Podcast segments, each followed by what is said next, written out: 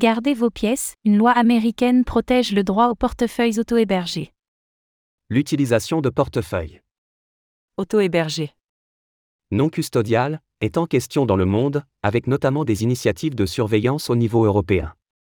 Mais pas aux États-Unis, où une loi vient de passer pour protéger le droit des consommateurs à disposer de leurs actifs numériques. Qu'est-ce que cela change?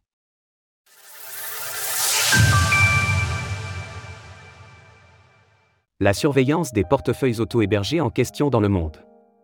Pour comprendre pourquoi c'est important, il faut d'abord aller voir du côté de l'Europe.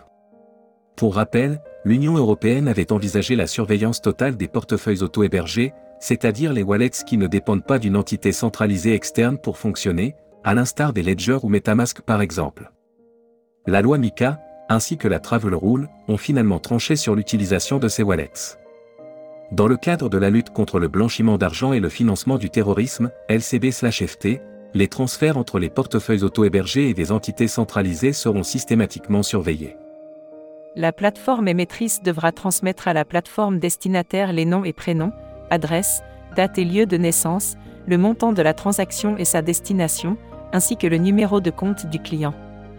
Les portefeuilles auto-hébergés sont par nature moins contrôlables que ceux qui reposent sur une entité centralisée, qui a la main mise sur les adresses.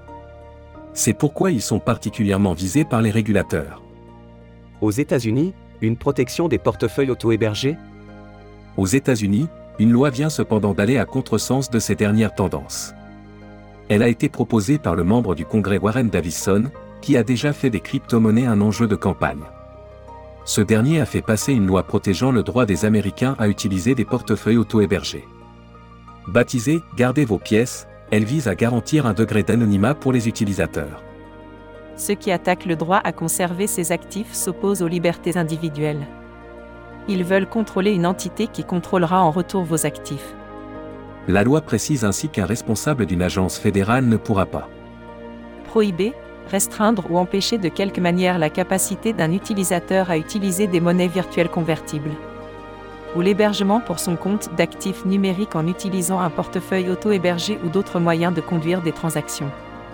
L'acte est symbolique, le gouvernement des États-Unis n'ayant à ce stade pas interdit l'utilisation de ces portefeuilles. Mais cette garantie est importante pour l'écosystème américain, qui subit de nombreuses attaques de la part des régulateurs ces derniers mois.